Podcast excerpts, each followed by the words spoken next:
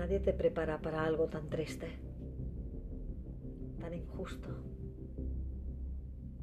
pero lo transitarás y saldrás de la oscuridad. Cambiarás, renacerás, crecerás. No se habla de ello, pero podrás llorar. Tienes derecho a hacerlo, a gritar, a dar golpes contra la pared, a correr.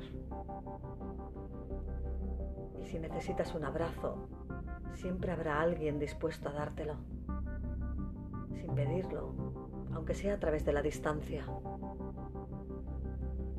Si quieres que esa persona te acompañe, díselo. Si lo que deseas es estar sola, también lo deben saber. Día, cuando hayas descendido hasta la más oscura y profunda de las galerías de tu pena, cuando el inframundo te llene por completo y te sientas desfallecer, entonces, compañera, estarás en la mitad del camino.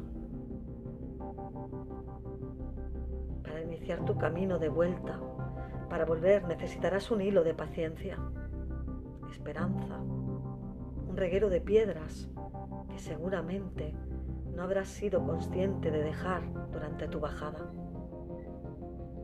pero que está ahí. Solo hace falta verlo con una mirada diferente, la que te aporta la oscuridad y la introspección, la sabiduría de quien ha mirado cara a cara a la muerte. Entonces, como luciérnagas, surgirán mujeres y hombres que te contarán, que te comprenderán, que te ofrecerán sus brazos y sus hombros. Coge sus manos, siente cómo te desperezas, cómo la tierra te descubre y el viento te limpia la piel. Seguramente encontrarás un grupo en el que te sentirás comprendida o al menos no tan sola. Caminando, sube, no dejes de avanzar. Descansa si el viaje se hace duro. Pon una vela, sumérgete en el agua purificadora. Si la luz del sol es todavía demasiado molesta para los ojos acostumbrados a la oscuridad, ciérralos y descansa. Puedes reír, volver a llorar. Déjate sentir.